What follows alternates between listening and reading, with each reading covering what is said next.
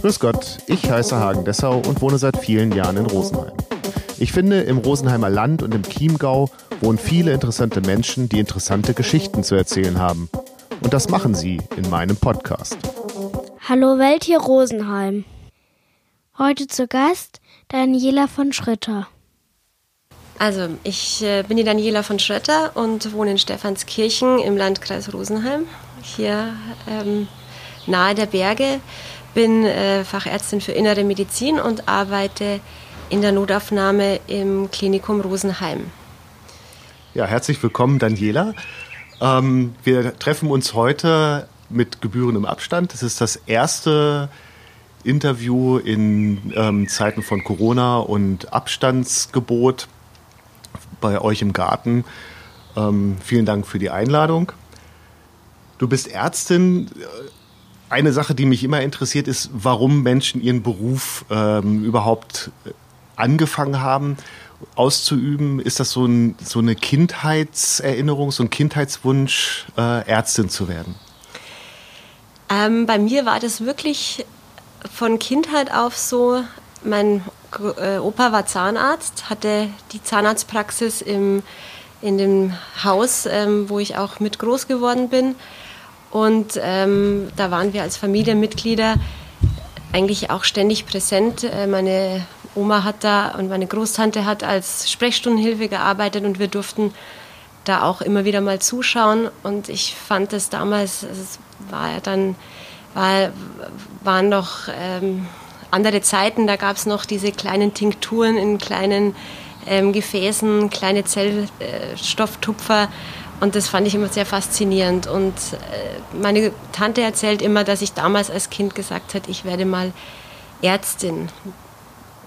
Der Wunsch hat, war dann immer schon so ein bisschen da, ähm, war aber dann nie so zielstrebig. Also nach dem Abitur war es dann nicht klar, dass ich einen Studienplatz kriege und ich wollte dann eigentlich relativ bald zum Arbeiten anfangen, habe dann überlegt, was ich machen könnte und war dann eigentlich erstmal auf dem Weg ähm, Richtung Physiotherapie. So hatte mich da beworben, wurde dann auch genommen.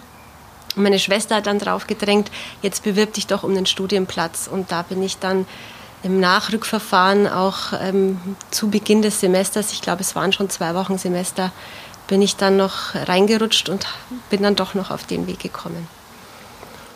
Also als Ausgangspunkt das Arbeiten mit Tinkturen und äh, ähm, Tiegelchen zusammenrühren. Das war, glaube ich, der erste Kontakt, ja. Und dann liest man natürlich viele Bücher, ähm, die dann auch so dieses Heilen einfach ähm, darstellen. Und das war dann schon auch interessant, äh, Menschen zu helfen, aber auch äh, die Biologie war, also Biologie war ein Leistungskurs von mir, hat mich sehr interessiert, auch einfach diese biochemischen Prozesse auch im Körper, die, ja, der, der Körper an sich, also war einfach rundum die Faszination dafür da. Und dann muss man sich ja, äh, wenn ich das richtig verstanden habe, irgendwann spezialisieren. Du hast gesagt, du bist Fachärztin für innere Medizin. Ähm, da gibt es ja wahrscheinlich auch einen bunten Strauß an Optionen. Also Chirurg, äh, ich weiß nicht, was gibt es die, noch? Die Auswahl ist Kinderarzt sehr groß, mittlerweile sehr groß, ja. Also die innere Medizin allein äh, teilt sich dann ja auch auf in Kardiologie, dann fürs Herz, Pulmologie für die Lunge, äh, den Diabetes extra als Unterabteilung. Also da gibt es viele Unterabteilungen. Die Kardiologie teilt sich mittlerweile schon wieder auf in die Rhythmologie. Also da kann man sich sehr spezialisieren. Die Chirurgie als großes Gebiet, die Anästhesie, Kinderheilkunde, Augenarzt, Hautarzt. Also ja, da gibt es ja sehr weites Feld. Und, und wann trifft man die Entscheidung, ich mache innere Medizin?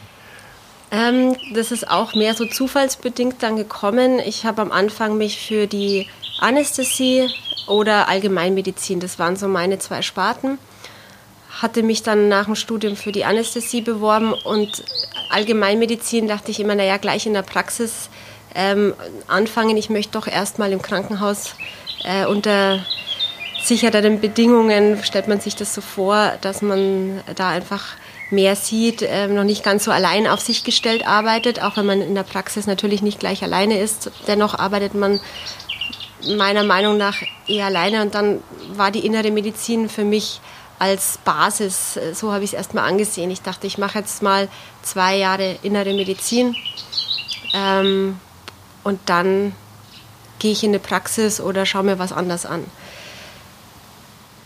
Dann hatte ich meine erste Stelle, habe ich nach der Bewerbung relativ schnell in Prien an, angeboten bekommen und fand es da einfach sehr schön. Es war es ein kleineres Haus, kleineres Team, alles sehr nett damals eigentlich tolle Leute, tolle Ärzte auch. Und nicht zu vernachlässigen der wunderschöne Blick auf den Chiemsee und die Berge. Und das hat mich dann eigentlich sehr schnell überzeugt, dass ich dort anfange und bin dann dort einfach zu lange geblieben, um dann den äh, Internisten nicht fertig zu machen. Aber kann man denn noch nach, äh, also sich danach auch noch qualifizieren? Könntest du jetzt auch noch ähm, Fachärztin für was auch immer werden? Oder ist man einmal Facharzt, immer Facharzt? Nein, man kann jede Fachrichtung auch ähm, machen. Ich könnte jetzt auch Chirurgin werden, ich könnte Hautärztin werden.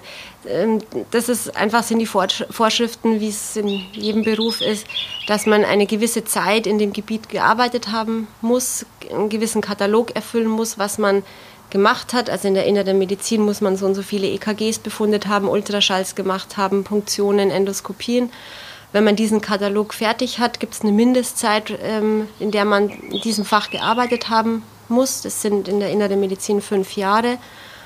Und wenn man das dann alles zusammen hat, dann kann man sich für die Facharztprüfung anmelden. Und das ist dann nochmal ein halbstündiges Gespräch. Und wenn man da die Fragen zum, zur Zufriedenheit der Prüfer beantwortet hat, hat man seinen Facharzttitel. Wenn ich jetzt in die Chirurgie gehe und dort meine fünf Jahre oder in der, ich glaube, Hautarzt sind es drei Jahre, ähm, ableiste und dann diese, diesen Katalog erfülle, dann könnte ich auch mich zu einer anderen Facharztprüfung anmelden. Also man kommt nicht in die Situation, dass man sich denkt, ach hätte ich mal. Also man hat jederzeit Nein. die Möglichkeit genau. auch. Ja. Nur irgendwann ist natürlich so, dass man, wenn man eine neue Fachrichtung macht, wieder bei Null anfängt. Ja. Das muss man auch sagen. Ja, vielleicht auch eine Herausforderung, oder?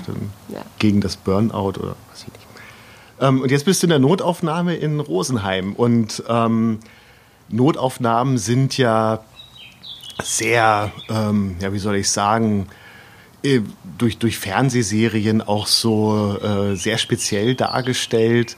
Ähm, Emergency Room ähm, zum Beispiel, ist die Notaufnahme in einer Klinik so im echten Leben, wie man es aus den Serien kennt. Also dass permanent Leute rumwuseln und sowieso drei Katastrophen gleichzeitig stattfinden.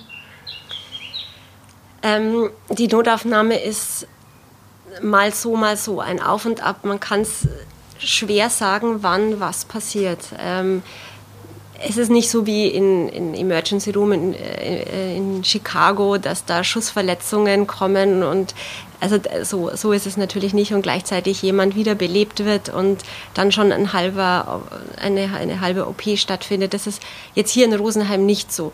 Das ist die einzige Notaufnahme, in der ich äh, gearbeitet habe, außer in Pri natürlich. Ähm, in anderen Ländern mag das durchaus anders aussehen, auch als bei uns jetzt. Dennoch kommt es schon vor, dass gleichzeitig drei Notfälle sind. Die, da kann ein schwerer Verkehrsunfall im, in den Schockraum kommen, wo dann doch mehrere Arztgruppen gebunden sind. Da ist dann der Chirurg da, der Anästhesist da, ähm, viel Personal von den Schwestern. Gleichzeitig kann ein Schlaganfall kommen, der den Neurologen ähm, beschäftigt und äh, dann ist vielleicht noch ein Herzinfarkt und ähm, jemand, der gerade verblutet innerlich. Also das gibt es schon, dass, dass gleichzeitig mehrere Notfälle passieren. Und das ist auch das, was den Beruf für dich ausmacht, also oder, oder diese Station, muss man ja wahrscheinlich sagen, für dich ausmacht. Du hast es ja eben so gesagt, so dieses, ähm, es ist nicht ausrechenbar, was passiert. Ähm, das ist jetzt nicht primär der Grund gewesen, warum ich in die Notaufnahme gegangen bin. Ähm, schon natürlich sucht man vielleicht auch ähm, ein bisschen Abenteuer auch, wobei auch in der Notaufnahme, wenn man das jeden Tag macht, ähm, 80 Prozent Alltagsgeschehen sind und Gott sei Dank ja die meisten Patienten nicht ähm, jetzt lebensbedrohlich erkrankt sind. Oder zumindest nicht so, dass man in den nächsten fünf Minuten jetzt da jeden ähm, versorgt haben muss, sondern äh, da werden die Patienten auch eingestuft ähm, nach, nach Schweregrad ihrer Erkrankung und dann ähm, macht man sich, verschafft man sich, wenn viel los ist, einen Überblick und dann fängt man an bei dem, der halt äh, am dringendsten Hilfe braucht. Das Schöne an der Notaufnahme ist, dass man manchmal auch Routinearbeit hat. Ja, das weiß man einfach, was zu tun ist. Man arbeitet sein Schema ab. Manchmal ein bisschen forschen muss, weil man nicht weiß, was ist eigentlich jetzt, was steckt dahinter. Man, man möchte es ja auch rausfinden. Das ist dann vielleicht so auch mal ein bisschen Detektivarbeit. Ähm, man fängt immer von Null an. Man, man lernt den Menschen erstmal kennen. Man fragt, man redet mit dem. Und man hat dann auch, man, man verfolgt es ja fast nie bis zum Ende, weil man macht ja immer den Anfang. Und ähm, um das Ende dann auch, manchmal weiß man das Ende auch nicht. Patienten werden vielleicht in andere Krankenhäuser verlegt oder sie werden wieder entlassen mit der Empfehlung, sich ähm, müssen jetzt nicht im Krankenhaus bleiben, aber muss, man muss natürlich weiter an, an diesen Leiden ähm, Untersuchungen stattfinden, die halt dann durch ambulante Ärzte äh, durchgeführt werden. Da weiß man oft auch nicht, was kommt letztendlich dabei, rauf, äh, dabei raus. Wenn sie auf die Station kommen, dann kann man natürlich letztendlich den Arztbrief nochmal aufmachen oder mal an der Station nachfragen, was ist denn aus dem Patienten geworden. Das ist so vielleicht das, was manchmal schade ist.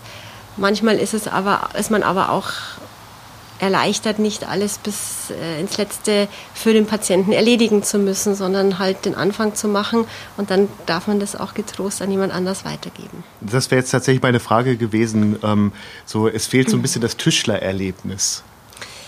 Ja, ähm, hat, hat man dennoch, hat man dennoch, weil es kommen doch einige ähm, Menschen, die Beschwerden haben und man findet dann raus, was es ist. Und das ähm, gibt natürlich schon ein Zufriedenheitsgefühl, wenn man dann sagt, ah, das habe ich jetzt richtig gemacht, da konnte ich dem jetzt helfen, da habe ich jetzt ähm, was entdeckt, was äh, ja. Und ähm, nehmen das die, äh, die Patienten auch so wahr? Also, also gibt es da eine Reaktion, eine Rückmeldung? Was mir gerade so durch den Kopf gegangen ist, ist der Arzt noch ähm, so der Halbgott in Weiß, der früher mit Sascha Hehn äh, gewesen ist? Das ist ganz unterschiedlich. Ich denke, das ist von Mensch zu Mensch verschieden. Es ist nicht mehr so, wie es vor meiner Zeit wahrscheinlich war. Ähm, dennoch habe ich auch Dankeskarten von Patienten bekommen. Ähm, in der Notaufnahme ist es deutlich weniger als auf Station. Das, also in Prien war das häufiger noch so. Ähm, aber auch in der Notaufnahme ist es ein, zwei Mal schon ähm, gewesen, dass ich persönlich was bekommen habe oder dass ein Schreiben einfach an die gesamte Notaufnahme ging. Ähm, das sind ja nicht nur wir Ärzte, sind ja auch die, die Pflege und äh, Schwestern und Pfleger, die da äh, ja noch viel mehr den Patienten unterstützen, ihm helfen. Gerade wenn sie hilflos sind, ähm, machen wir natürlich das das Diagnostische und, und versuchen da einen guten medizinischen Weg zu bahnen. Aber die sind da natürlich auch irgendwo hilflos und äh, suchen dann vielleicht das Gespräch, brauchen Unterstützung, wenn sie da auf Toilette müssen, ganz einfach. Und da sind natürlich auch die Schwestern da, die, die da gut ähm, unterstützen. Und, und deswegen ist es schon auch richtig, dass die Schreiben dann einfach direkt an, die, an das gesamte Team geht. Und ja, da ist es unterschiedlich. Es gibt Menschen, die sind immer unzufrieden, die müssen lange warten. Die sind natürlich die Leute, die Angehörige, die draußen eine halbe Stunde warten und wissen nicht, was jetzt da mit ihren Lieben passiert. Da ist eine halbe Stunde lang die sind dann aufgebracht und äh, gibt's, gibt aber auch Angehörige, die sitzen zwei Stunden draußen und dann hat man vielleicht gerade viel zu tun und hat es einfach übersehen, geht dann raus und dann sagen sie, ah ja, danke, dass Sie mir so schnell Bescheid gesagt haben. Also da ist es auch einfach immer die, die individuelle Wahrnehmung von jedem, äh, sowohl auf, auf unserer Seite als auch auf der ähm, Angehörigen, Patientenseite, wie jetzt was wahrgenommen wird. Das ähm, habe ich mir hier auch gerade aufgeschrieben. Du hattest gerade gesagt, dass die äh, Menschen, die kommen, nach äh, so sch ähm, Schweregraden ähm, eingestuft werden. Aber meine Verletzung oder mein Grund, warum ich gekommen bin, ist doch eigentlich immer der schlimmste, oder?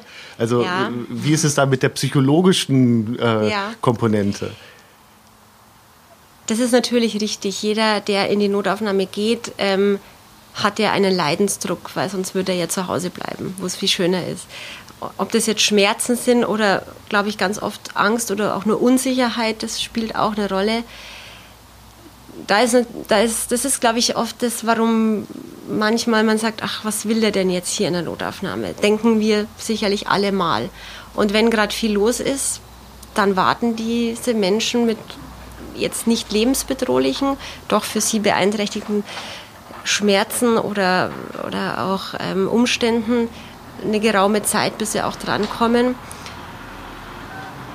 Ja, und dann muss man versuchen, ihnen das ähm, klar zu machen, warum sie jetzt nicht die, an erster Stelle gestanden sind. Und da gibt es auch Leute, die das gut verstehen.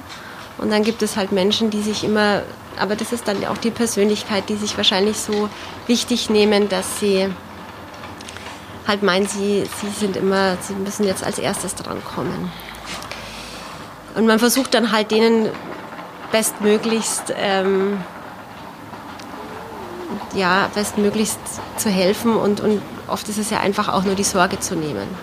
Ja. ja ähm, daran anschließend, ähm, du arbeitest ja auch an, ich sag jetzt mal so an so Schwerpunktterminen, also was, Herbstfest, äh, während des Herbstfestes wahrscheinlich am Wochenende, ähm, Weihnachten, Weihnachtsfeiertage äh, oder auch Silvester. Ähm, ist da eine andere Stimmung? Sind also jetzt gar nicht mal, dass ihr, äh, weiß ich nicht, einen ähm, Weihnachtsmannhut aufhabt oder so, sondern äh, so bei den Patienten, die kommen, sind die Gründe, warum sie kommen, andere und wie geht man auch damit um? Oder nehmen wir, fangen wir mal ja. oben an, fangen wir mal beim Herbstfest an. Ich glaube, das ist vielleicht ja. auch nochmal eine andere Geschichte. Ja, ähm, das Herbstfest birgt natürlich häufige Krankheitsbilder von alkoholisierten Menschen, sind da einfach gehäufter, die kommen, sind meistens nicht schwer krank. Was, im, was da vielleicht nochmals dann auch die sind, sind die Kollegen aus der, aus der Chirurgie, die dann vielleicht eben auch kleinere Platzwunden, Verletzungen mitbehandeln müssen.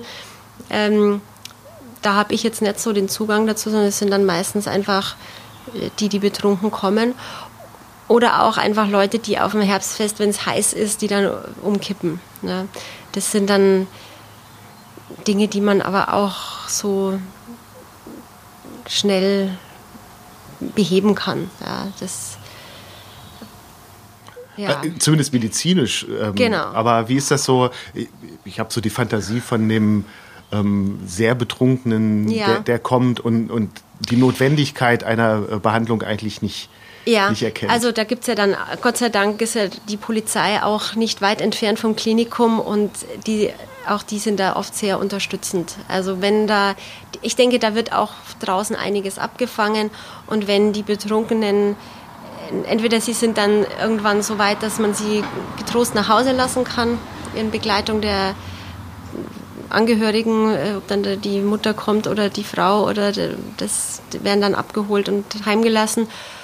Ähm, und wenn natürlich da zu sehr Unruhe entsteht oder jemand äh, zum Randalieren anfängt, im schlimmsten Falle, auch das kommt Gott sei Dank selten, aber es natürlich kommt auch mal das vor, dann ähm, ist da die Polizei eigentlich sehr unterstützend präsent erstmal und meistens ähm, braucht es dann auch nicht mehr mehr ähm, Eindruck, als wenn dann einfach jemand von von der polizeilichen Gewalt daneben steht. Ja. Okay, ich habe mich nämlich gerade gefragt, ob ob ich das Recht auf meine eigene Verletzung habe. Also, ähm, ja. dass, ich, dass ich so lange insistiere, bis der Arzt sagt, nee, ich kann Sie jetzt so nicht behandeln, dann müssen Sie das halt aushalten. Oder seid ihr verpflichtet äh, zu helfen? Naja, wir sind schon verpflichtet zu helfen und tun das auch. Ähm, jemand, der sich jetzt im Rahmen, also meinst du jetzt, wenn jemand alkoholisiert ist genau, und eine Verletzung ja. hat, oder? Ja. Naja, dann wird halt das versorgt. Ähm, wenn der das aber nicht möchte, oder dann würde der wahrscheinlich auch nicht bis hierher kommen, sondern der. Also ist es schon so, dass die Leute zu euch kommen, also nicht, dass die. Ja, die kommen natürlich auch manchmal ungewollt äh, mit den Rettungssanitätern weil irgendjemand die gerufen hat. Das ist aber auch außerhalb von der, vom Herbstfest, dass schon immer wieder mal Leute kommen, die sagen, ja, mir ist da schwindlig geworden oder Betrunkene, die halt auf, der, auf, auf einer Bank sitzen und dann plötzlich bei uns landen. Und dann guckt man die an, schaut, ob was Schlimmes fehlt. Und wenn die dann wieder gehen möchten, dann dürfen die natürlich auch wieder gehen. Ja. Also wenn sie nicht selbst und, oder fremdgefährdend sind, ja. dann darf man die auch wieder gehen lassen.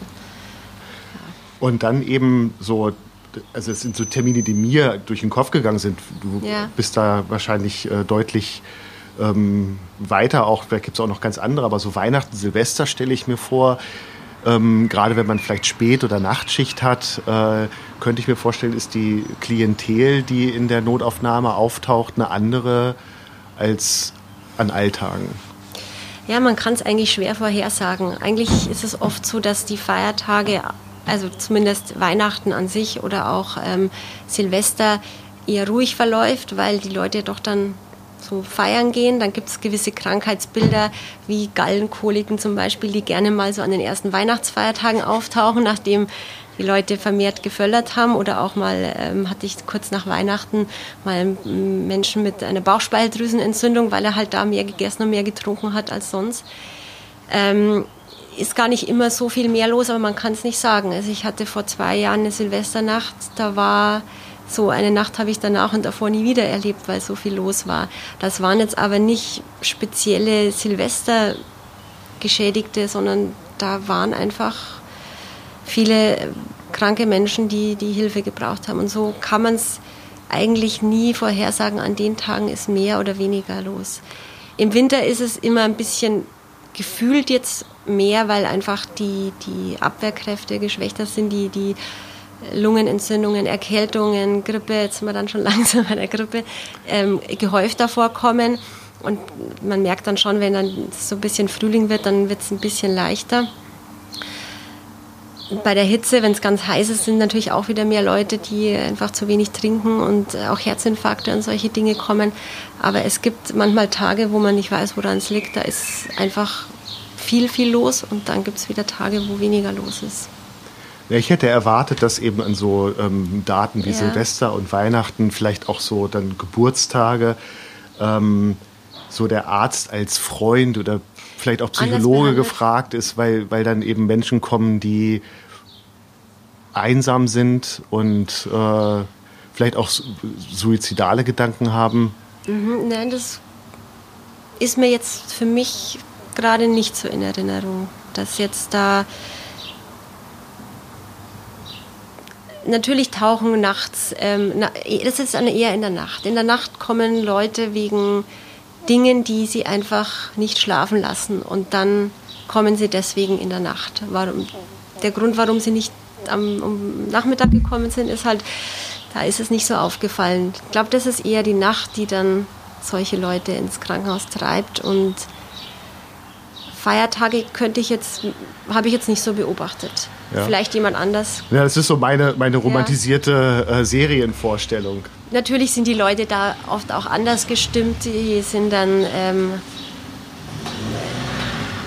ein bisschen, ähm, ja, natürlich in Weihnachtsstimmung oder man wünscht sich ein gutes neues Jahr. Und das ist das, das ist Menschliche, wie auch im Kaufhaus auch. Ist, ist, ja. ist wahrscheinlich auch so da. Ähm, ja, aber die Menschen, die dann eben nachts kommen, ja. ist man dann so, ich habe es mir hier so aufgeschrieben, Arzt als Freund. Also ist man dann auch jemand, der sich die Zeit nimmt, Zeit nehmen muss und, und sagt, setzen wir uns da mal kurz hin und, und ja, also hatte ich, habe ich jetzt ein, eine Frau im Kopf. Das war nicht Weihnachten, das war irgendwann mal in der Nacht, ähm, die schon zweimal davor da war. Und ich hatte, glaube ich, das Glück einfach keinen anderen Patienten zu dem Zeitpunkt zu haben und konnte mich wirklich mit ihr unterhalten und da eine psychiatrische weitere Anbindung dann in die Wege leiten. Aber ich denke, wenn das zu einem anderen Zeitpunkt gewesen wäre, wo vielleicht noch drei Patienten da gewesen wären, die jetzt, dann hätte man das einfach anders abgetan, hätte versucht, die ja, vielleicht das war jetzt ja nichts akut Bedrohliches. Die hat Gesprächsbedarf gebraucht und ich hatte die Zeit und hatte die Muse. Und dann ist da was Gutes dabei rausgekommen. Unter anderen Bedingungen wäre es mir vielleicht nicht gelungen. Oder aber das wäre dann vielleicht auch eine Antwort, warum die nachts kommen. Ja, aber auch nachts ist nicht immer Zeit. Nicht ja. immer Zeit. Und wie ist das dann für dich? Ähm, wenn du dann nach so einer Nachtschicht, nehmen wir mal an, da ist echt was passiert, äh, ähm, vielleicht auch gar nicht mal so viel, aber das, was passiert ist, war sehr nahegehend. Also das auch vielleicht noch die Ebene, wie nah lässt du sowas an dich ran? Ja, das spielt auch oft ähm, Sympathie zwischen den Menschen eine Rolle. Ähm, inwieweit ein Mensch einem sympathisch ist. Das ist gar nicht immer die Krankheitsschwere, sondern oft, wie weit man sich in den anderen oder in diese Familie hineinfühlen kann, inwieweit man vielleicht auch im Gespräch mitbekommen hat, ähm, was die Rahmenbedingungen in diesem Leben sind. Und dann nimmt man das eine mehr mit und das andere ähm, ist mehr ein, ein, wirklich ein Krankheitsfall gewesen, der tragisch ist, berührt einen nicht so. Und was vielleicht gar nicht ganz so tragisch ist, dass ein, doch der eine oder andere Patient dann in wenigen Minuten oder Stunden ans Herz gewachsen und an den oder die denkt man dann doch öfters. Das ist ja, also natürlich schwere Fälle oder ähm, auch Todesfälle, die, die unerwartet plötzlich kommen, die tragisch sind. Das, natürlich denkt man darüber nach. Aber auch ähm, Menschen, die einfach sehr sympathisch sind, die man irgendwo in den wenigen Minuten liebgewonnen hat, nimmt man auch mit. Und äh, ähm, auch wieder so eine ähm, Serienromantik, äh, dass, dass man ähm, einen Fall hat und irgendetwas nicht entdeckt hat, aus welchen Gründen auch immer, und dass man dann sich so Vorwürfe macht und den ganzen, die ganze Zeit im, im Arztzimmer äh, auf und ab geht, hätte ich doch nur und wenn ich doch nur und wäre er nicht 15 Minuten früher gekommen, dann hätte ich. Gibt es solche Situationen? Also ganz so dramatisch nicht, aber natürlich denkt man manchmal nach, oh, das habe ich jetzt nicht so gesehen oder das ist mir jetzt durch die Lappen gegangen. Ähm, ja, oder, oder auch, wo man denkt, ich hatte einen Patienten, den musste ich verlegen und ich habe kein, kein Krankenhaus gefunden, der diesen Patienten übernommen hat. Und ich, wir haben wirklich zu dritt zwei Stunden lang mit, mit ganz Bayern äh, und auch nach Österreich telefoniert, um diesen Menschen ähm, in, in die richtige Fachrichtung zu bringen. Und ähm, da denkt man schon, hoffentlich geht das jetzt gut und, und wenn das jetzt eine Stunde schneller gegangen wäre, wäre es besser gewesen. Und ähm, das macht, ja, solche Gedanken schon, ähm, dass man jetzt, dass man das jetzt zu, wenn man das zu oft macht oder sich ständig hinterfragt, äh, äh doch sich ständig hinterfragen ist schon gut, ähm, aber an sich zweifelt und dann ist es nicht der richtige Beruf. So, wenn man, wenn man damit nicht man muss damit irgendwie umgehen können, weil auch man nicht davor äh, geschützt ist, mal doch einen, nicht einen, ja, einen Fehler in dem Sinne zu machen, etwas zu übersehen oder nicht zu sehen rechtzeitig. Mhm. Ja. Und wie ist das dann eben nach so einer langen Schicht? Äh, das war der Punkt, mhm, wo ja. wir eben äh, abgeschweift sind. Ähm, wenn du dann heimkommst, also wie ist das, äh, wenn, also du äh, hast eine Familie und dann kommst du nach Hause und dann wollen die ja zum, wahrscheinlich auch gleich wieder was von dir. Also wie, ja. ist, wie ist dieser, dieser Schnitt zwischen der Arbeit und dem Privatleben? Unterschiedlich, wie, der, wie die Schicht war. Manchmal ist eine normale Schicht, wo nicht viel Dramatisches passiert und dann ist, das, ist man eigentlich ganz froh, ähm, jetzt, das, das man, hat man abgeschlossen. Manchmal geht der eine oder andere Patient noch mit nach Hause oder die, der Gedanke, und natürlich ist ganz oft der Gedanke, dass man gesehen hat, ähm, wie schnell das Leben zu Ende gehen kann oder auch sich ähm, dramatisch verändern kann, wie, dann weiß man im ersten Moment eigentlich sehr zu schätzen, wie gut man es hat. Ähm, nicht nur, dass man ein schönes Haus und, und zu essen hat, sondern einfach, dass man gesund ist und dass die Kinder gesund sind und der Mann gesund ist und ja, das, das ist dann im ersten erstmal wieder schön, das, sich dem bewusst zu sein. Dann ist man mit Kindern auch sehr schnell wieder in einer anderen Situation. Ja. Und das ist durchaus auch als Hilfe. Ja, das ist auch so, gut. Das Ganze wieder ähm, ja zurechtrückt. Ja. Aber du hast jetzt natürlich schon die Stichworte gegeben: ähm, Krisensituation, Gesundheit, Veränderung. Wir, also, wenn ich mit einer Ärztin aus der ähm, Notaufnahme in Rosenheim spreche, dann müssen wir natürlich auch über die Corona-Situation sprechen. Ähm, was hat sich in der Notaufnahme verändert oder hat sich überhaupt was in der Notaufnahme verändert seit mit Anfang Mitte März? Also seit wann ist eigentlich auf der Klinik Klinikumsebene die Corona-Pandemie ein Thema? War das schon vorher? Also äh, ja, wir sind natürlich schon ähm, die ersten Fälle waren ja da in, der Firma Webasto in äh, Starnberg, München. Das war ja jetzt nicht ganz so weit weg und da hat man dann schon uns ähm, angewiesen, wie wir in Verdachts, also was ist ein Verdachtsfall, gab es ja ganz klare, also es war natürlich nicht jetzt Rosenheim erfunden, sondern das Robert Koch Institut hat diese Leitlinien, diese Verdachtsfälle, diese Kategorien äh, ausgearbeitet und darauf aufbauend ist wie in anderen Kliniken auch in, in, in unserem Klinikum dann sind die, die Mitarbeiter erstmal informiert und auch geschult worden, was, wann müssen wir isolieren, wie müssen wir isolieren, wie müssen wir uns anziehen, verkleiden, was ist an Diagnostik zu tun. Das war erstmal das für die Notaufnahme. Da war noch der erste Patient noch gar nicht da. Die erste Patientin kam dann wirklich, also ja doch, das war glaube ich die erste Patientin im Klinikum Rosenheim, kam an einem Samstagmittag, ähm, hatte ich auch Dienst. Und dann war das natürlich erstmal aufregend, weil wir ja gar nicht wussten, wie und was und überhaupt. Und es war natürlich nicht klar, dass das, es war nicht, noch nicht nachgewiesen, aber sie hatte typische Symptome. Sie war in einem Risikogebiet in Südtirol. Das war Anfang März. Ende Februar haben wir, glaube ich, schon die Schulungen bekommen, so was wie zu tun ist. Und ähm, das haben wir dann mit der Patientin auch gemacht, äh, die stark verunsichert war, jetzt nicht, Gott sei Dank nicht schwer krank und sie hat das alles gut überstanden. Ähm, und da haben wir auch eng mit dem Gesundheitsamt zusammengearbeitet.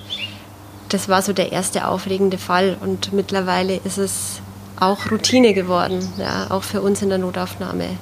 Die Verdachtsfälle, wie man sich umzieht, was man anzieht, wo die hinkommen, also das ist mittlerweile alles Routine und das ist einfach ähm, mit, der, mit dem Gesundheitsamt äh, immer wieder Rückmeldungen jeden Tag. Äh, am Anfang, glaube ich, war es wirklich täglich äh, enges Zusammenarbeiten und dann auch inner der, in, innerhalb der Klinik und der Kliniken. Es sind ja nicht nur wir, die Romit Rosenheim, sondern gehört ja Wasserburg, Prien und Bad Aibling dazu.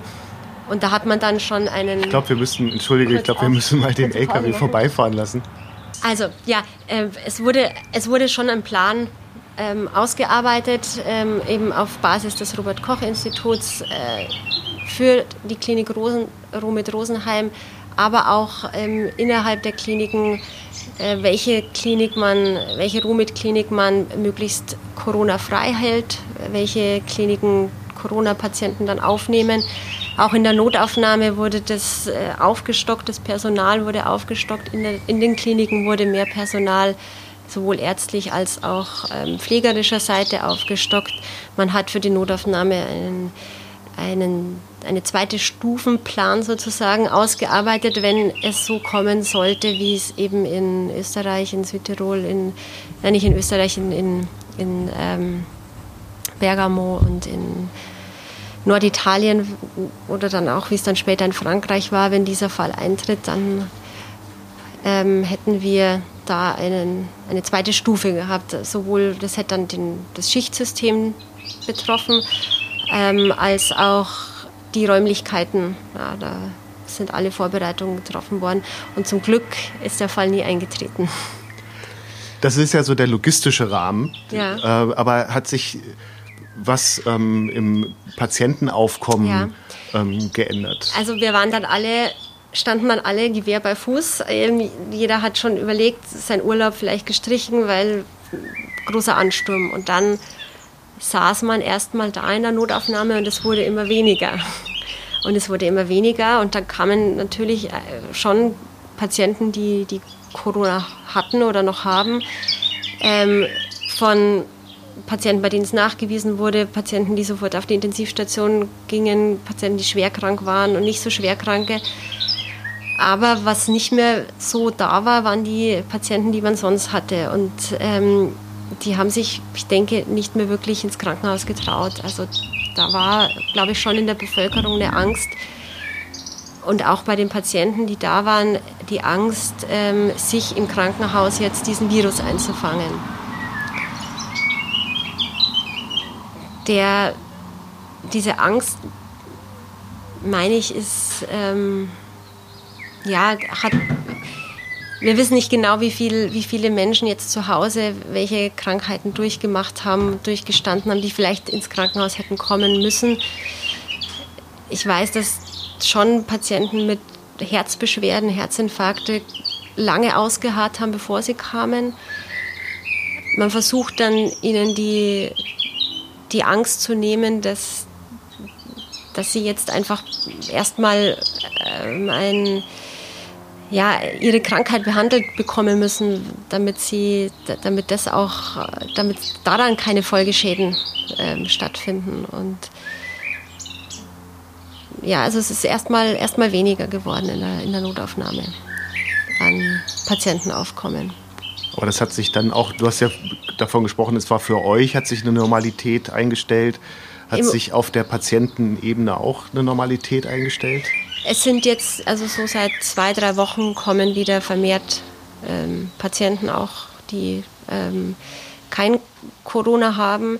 Es ist jetzt schon, jetzt ist einfach die Schwierigkeit, ähm, die von denen ähm, wirklich schnell zu erkennen, ist derjenige Corona möglich, äh, hat, ist es möglich, dass, dass dieser Patient sich auch diesen Virus eingefangen hat oder nicht. Und das ist manchmal gerade auf der internistischen Seite nicht ganz einfach, weil natürlich Brustschmerzen, Luftnot, Fieber ein häufiges Krankheitsbild ist, ähm, warum die Menschen kommen. Es sind halt ganz oft auch mal, oder nicht ganz oft, aber doch vereinzelt ältere Menschen, die sich, denen geht es einfach schlecht die kommen ins Krankenhaus, man weiß eigentlich noch gar nicht, warum es denen schlecht geht. Und da ist schon das eine oder andere Mal dann ähm, festgestellt worden, ja, es könnte doch auch Corona sein, wo man erstmal in, in der ersten Minute gar nicht dran gedacht hat. Ja. Und wie schätzt du als Ärztin ähm, das Ganze drumherum um die, diese Pandemiesituation ein? Ähm, also es gibt ja zum Beispiel die, diese Geschichte oder, oder die Erklärung, junge Menschen sind nicht, ähm, gehören, gehören nicht zur Risikogruppe, die haben, wenn überhaupt, einen Schnupfen. Ähm, also äh, ist das etwas, was, was man aus medizinischer Sicht ähm, so unterstreichen kann oder ist das etwas, was vielleicht gar nicht stimmt? Also eine, eine Sache ist, glaube ich, was, man, was wir alle, egal ob es jetzt auf Ansteckungsgefahr oder Krankheitsverlauf klar ist, ist, dass dieses Virus ähm, sehr viel Unsicherheit mit sich bringt und ähm, wir so vieles darüber nicht wissen. Ja, wir lernen im Studium jede Krankheit kennen, weil es es schon so lange gibt und entdeckt wurde und das ist jetzt ganz etwas ganz Neues. Es ist, ich, ich bin da sehr hin und her gerissen zwischen, man muss irgendwie versuchen, dieses ja weiterzuleben und, ähm, und kann jetzt nicht sich monatelang verschanzen, das, das ist, glaube ich, nicht der richtige Weg. Ähm, auch nicht, dass die, auch die älteren Menschen brauchen Ansprache, brauchen ihre Familien. Die, man muss ja auch sehen, gerade in den Heimen, die, man muss sie auf der einen Seite schützen, dass sie sich nicht anstecken, auf der anderen Seite ähm, möchten sie ja auch in den wenigen Jahren, die ihnen noch bleiben, auch äh, die Menschen um sich haben, die, die zur Familie und gehören. Und äh, da der Austausch, der da sein muss, das darf man, das darf man nicht auf, auf Dauer wegnehmen. Ja. Inwieweit junge Menschen, ähm, gesunde junge Menschen gefährdet sind, von, ja, also wenn man die Statistiken anschaut, sind sie deutlich weniger gefährdet als die Älteren. Sie sind aber nie ganz auf der sicheren Seite. Das, ähm, es gibt eben auch jüngere Menschen, die, die, ähm, es schwer getroffen hat, die ähm, schwere Verläufe hatten, die schwere Lungenentzündungen haben. Es gibt aber auch andere Krankheiten, die ähm, junge Leute treffen und die sie schwer treffen. Das ist wahrscheinlich einfach das Leben, das nicht ohne Risiko ist und äh, wo einfach Krankheit und ja, ein, ein großer Bestandteil ist. Und also das, das klingt für mich, als würdest du ähm, den Appell, also so eine Art Appell äh, formulieren, dass man es nicht überhöhen sollte. Ähm, die, die Angst jetzt vor dem. Ja. Nein, man sollte es nicht. Also wenn man jetzt in Angst lebt, glaube ich, ist das das Falsche. Das ähm, ist natürlich für jeden, der sich infiziert hat oder jemanden, einen Angehörigen hat, der einen Freund hat, der erkrankt ist, der schwer erkrankt ist, ähm, ist das furchtbar und es ist schlimm. So wie wenn man sagt, man sollte vom Autofahren keine Angst haben. Ja, wenn jemand einen schweren Autounfall hat, hat dann ist er betroffen. Ähm, man sollte nicht leichtsinnig damit umgehen. Man sollte auch, ähm, ja, Thema Mundschutz ist, ist auch sowas. Ich selber irgendwo nervt ja, ständig dieses Ding dabei zu haben. Ich denke schon, dass es ähm, den Menschen hilft, äh, dass es gewisse, einen gewissen Schutz gibt, nicht den, den optimalen Schutz, dass es trotzdem man sich weiter anstecken werden kann. Aber das sind nun mal jetzt diese die Vorschriften und ich denke, wenn jeder diesen Mundschutz trägt, der ihn gut tragen kann, es gibt, sicher, gibt ja Menschen, die vorerkrankt sind, die sich schwer tun, aber gerade eben, wenn man gesund ist, ähm, dann fühlt man sich, ist man irgendwo bevormundet. Das ist, glaube ich, der Grund, warum man dagegen rebelliert. Ja, ist man, aber letztendlich ähm, fällt doch keinem Zacken aus der Krone, wenn er beim Einkaufen dieses Ding da mal kurz für eine halbe Stunde aufsetzt. Ja das machen wir jetzt erstmal so, bis, bis vielleicht ähm, da auch wieder Lockerungen kommen und ähm, wie es weitergeht mit dem Corona, ob eine zweite Welle kommt, ob es ich weiß es auch nicht. Ich glaube, es weiß einfach niemand. Ja. Aber das wäre jetzt bei der nächsten Frage, ja. eben immer auch als Sicht aus, aus der Sicht der Ärztin. Also äh, wie, wie nimmst du die ähm, Situation jetzt gerade wahr? Also ja. dieser wie man zumindest aus den Medien wahrnimmt, ein unheimlicher Drang, ähm, wieder äh, die komplette Freiheit zu genießen, ohne Mundschutz, wie ja. du sagst, in großen Gruppen. Also äh, wie betrachtest du das jetzt nicht als Privatperson, sondern als Ärztin?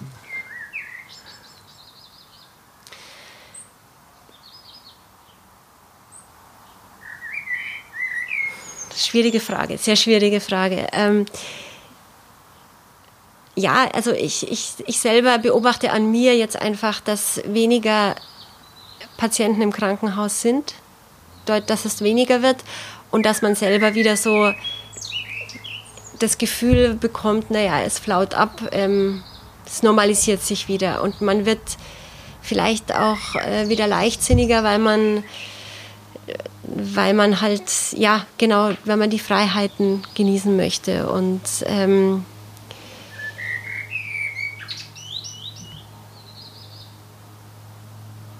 ja, ich, ich, bin, ich bin schon auch jetzt, glaube ich, jemand, der nicht so viel Angst äh, hat, der vielleicht natürlich äh, respektiert, die, wenn man jetzt da wie wir jetzt diese Abstand, äh, den Abstand einhalten, finde ich gut. Äh, bei den Kindern ist es oft schwierig. Äh, ich denke, man muss jetzt nicht so, gro so Großveranstaltungen gibt es momentan nicht. Das sind schon Dinge, wo, wo ich vorsichtiger wäre aber mich mit äh, Freunden zu treffen und auch die Kinder, meine Kinder mit anderen Kindern spielen zu lassen, das ist für mich ähm, durchaus im Moment möglich und würde ich jetzt nicht äh, davor zurückschrecken. Jemand anderen einen Rat geben ist schwer, weil es machen sich so viele Ärzte, Politiker, Berater darüber Gedanken und da kann man, ja, das letztendlich muss, es, muss jeder für sich selber entscheiden, inwieweit er ähm, ein Risiko zulässt und ein Risiko ist sicherlich immer dabei, dass halt man sich doch irgendwo ansteckt. Das ist, ja, auch, ich finde auch gegeben. dieses Risiko, Überträger zu sein. Ja. Das, das finde ich, ja. ähm, also für mich ich, ich weiß gar nicht, ob, also ich möchte es nicht haben. Also ich möchte auf gar keinen Fall äh, ja. diese ganz schlimmen ähm, äh, äh, Auswüchse der Krankheit haben, aber auch so dieser Gedanke, es zu haben, es nicht zu wissen ja. und weiterzugeben. Ja. Das ist ähm, schon ein Gedanke, der mich schon immer wieder beschäftigt. Ähm, am Anfang war es ja ganz klar, wir, wir durften ja alle nicht andere Haushalte besuchen. Also hielt ich mich von meiner Familie, also meiner, also meine, meiner Kernfamilie jetzt ja auch von meinen Eltern und so weiter erstmal fern. Jetzt ist das ein bisschen gelockert. Jetzt ist schon manchmal der Gedanke da, wenn man, wenn man, man schaut schon im, in, im Krankenhaus, mit wem hatte man Kontakt, ähm, der vielleicht wirklich positiv war, wie lange ist das her, geht es mir gut, kann ich das jetzt riskieren, zu meinen Eltern zu fahren, die zu besuchen.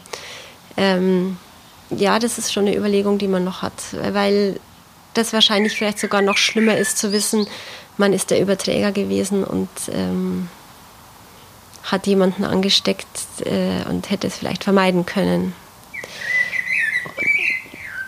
Ich habe manchmal das Gefühl, dass dieses Bewusstsein des Überträgers sein gar nicht so in den, äh, in den Köpfen ist, sondern ja. es geht immer nur darum, ich krieg's nicht. Ja, ja, sich zu schützen, ja. Ja, das ist aber auch, glaube ich, normal, weil jetzt, wenn man nicht gerade im Krankenhaus arbeitet und mit diesen Patienten, diesen Menschen zu tun hat, man ja gar nicht dran denkt im Alltag. Man ist ja auch, das ist ja nicht in den Köpfen. Das ist ja Gott sei Dank, ja, im, wenn man am See liegt, denkt man nicht an Corona. Wenn man ähm, beim Einkaufen jetzt ein bisschen, aber wenn man schöne Dinge macht, äh, Freizeit, dann möchte man nicht die Krankheit vor Augen haben wenn man natürlich im Krankenhaus arbeitet, ist es ja jeden Tag äh, eine, eine Überlegung. Bei jedem Patienten überlegt man mit, oder nicht bei jedem, aber oft überlegt man, ah, könnte das doch vielleicht doch so in die Richtung gehen? Muss ich, ähm, muss ich da jetzt gewisse Vor Vorsichtsmaßnahmen, weitere Vorsichtsmaßnahmen treffen? Ähm, und das ist in den, bei, den, bei der Normalbevölkerung eben nicht der Fall. Und das ist, ist auch gut so, weil dieses Leben darf ja nicht nur aus Gedanken bestehen, könnte ich mich da infizieren, könnte ich das haben, könnte ich, ja. Also man sollte es ernst nehmen, aber nicht. Ja, auf jeden Fall ernst. Und äh, diese Vorschriften, die mit dem Mundschutz, das ist jetzt gegeben und das ist jetzt, ähm, also ich denke, erwachs gesunde Erwachsenen kann man das durchaus zumuten ich weiß nicht, inwieweit es bei den Kindern in den, in den, Schulen, wenn das, das, ja, das ist ein anderes Thema, da muss man, muss man vielleicht auch einfach nochmal Untersuchungen abwarten, jetzt auch, wie weit Kinder da eine Rolle spielen im Rahmen der Infektionen. Ja, da gibt's ja, gibt's, es, wir werden sicherlich in einem Jahr viel mehr wissen. Ja, wir wissen ja auch jetzt, äh, am Anfang hieß es immer, es gibt keine Übersterblichkeiten. Ja, natürlich gab es sie noch nicht, weil wir noch nicht so weit waren. Das kommt jetzt, äh, ja, diese Daten kommen erst alle. Und so wird es auch ähm, mit, den, mit den Mundschutz- und Kinderüberträger oder nicht. Wie, was ist da los? Wie wird, wird das wird alles nach und nach sich zeigen? Ähm, du hattest eben gerade gesagt, du möchtest kein, ähm, keine Empfehlung geben ähm, eine Empfehlung möchte ich von dir aber doch haben, auch mit Rückgriff auf den Start äh, unseres Gesprächs. Äh, Ärztin werden ist ja bei vielen eben in der Kindheit schon angelegt. Ich äh, momentan Doc McStuffins, weiß ich nicht, und andere, ähm, die sich das vorstellen könnten. Was würdest du Menschen auf den Weg geben, was eine große Rolle spielt bei der äh, Entscheidung, Arzt zu werden, sei es in Bezug auf Interessen als auch in Bezug auf Fähigkeiten. Also ist das ist die Motivation, kriege ich immer wieder zu hören, Ärzte verdienen scheiße viel Geld. Ist das eine gute Motivation, Arzt zu werden? Also man verdient jetzt nicht schlecht. Ähm, und wenn man eine gute Position und, und sehr zielstrebig ist, dann kommt man äh, bestimmt auch in eine gute Position, wo man äh, gutes Geld verdient. Das gibt es aber sicherlich ähm, in anderen Berufen, in der freien Wirtschaft, in, in Firmen kann man bestimmt auch, also vom geldmäßig äh, gut vorankommen. Ja. Der Status ist sicherlich gut und, und der Verdienst ist auch nicht schlecht und es ist ja. Aber du arbeitest doch viel heute sieht, ja, ein, ein sicherer Job. Ja? ja. Also ich habe jetzt wirklich einen sicheren Job. Ähm, das ist ja alles auch die Frage, wie geht es mit dem Gesundheitssystem so weiter. Ja, ist, ist, ich meine, das ist jetzt in Deutschland, sind wir da auch äh, alles sehr gut gestellt, sowohl als Patient als auch als Arzt. Ähm, ich finde jetzt, also gerade am Anfang, und da muss ja jeder Arzt durch, egal wie, wie lange in welcher Position bleibt, ist es schon auch ähm, ja, es ist schon auch anstrengende Arbeit. Ich würde jetzt nicht sagen harte Arbeit, weil körperlich harte Arbeit, ähm, da gibt es auch andere Berufe, die, die mehr fordern. Aber diese Nachtschichten, Nachtsarbeiten, Wochenendarbeiten, da kommt man nicht so weg. Es gibt natürlich viele andere Berufe heutzutage auch, die am Wochenende arbeiten. Ja, das denkt man immer gar nicht, aber jeder Hotel, ähm, Freizeitaktivitäten, die ja am Wochenende aushaben, Cafés, äh, Gastronomie, das alles äh, und, und die müssen auch am Wochenende arbeiten. Was muss man mitnehmen? Ich denke, eine Sache ist schon, das hätte ich am Anfang nie so gesagt, das ist schon gut, sich immer wieder zu hinterfragen, ähm, weil man ja auch ein bisschen abstumpft auch in der Notaufnahme. Man, man kann ja nicht jeden Patienten da verinnigen und, und mitleiden. Und manchmal ist man einfach auch genervt. Und gerade am Ende einer Schicht hat man nicht mehr das offene Ohr für jetzt was, was eigentlich medizinisch nur relevant hat, sondern da möchte sich einfach jemand sein Herz ausschütten. Und da hat man dann einfach jetzt nicht mehr die, ähm, die Nerven dafür, sage ich mal. Und da ist es vielleicht schon gut, sich immer wieder zu hinterfragen, ähm, stumpfe ich zu sehr ab mache ich das noch gut?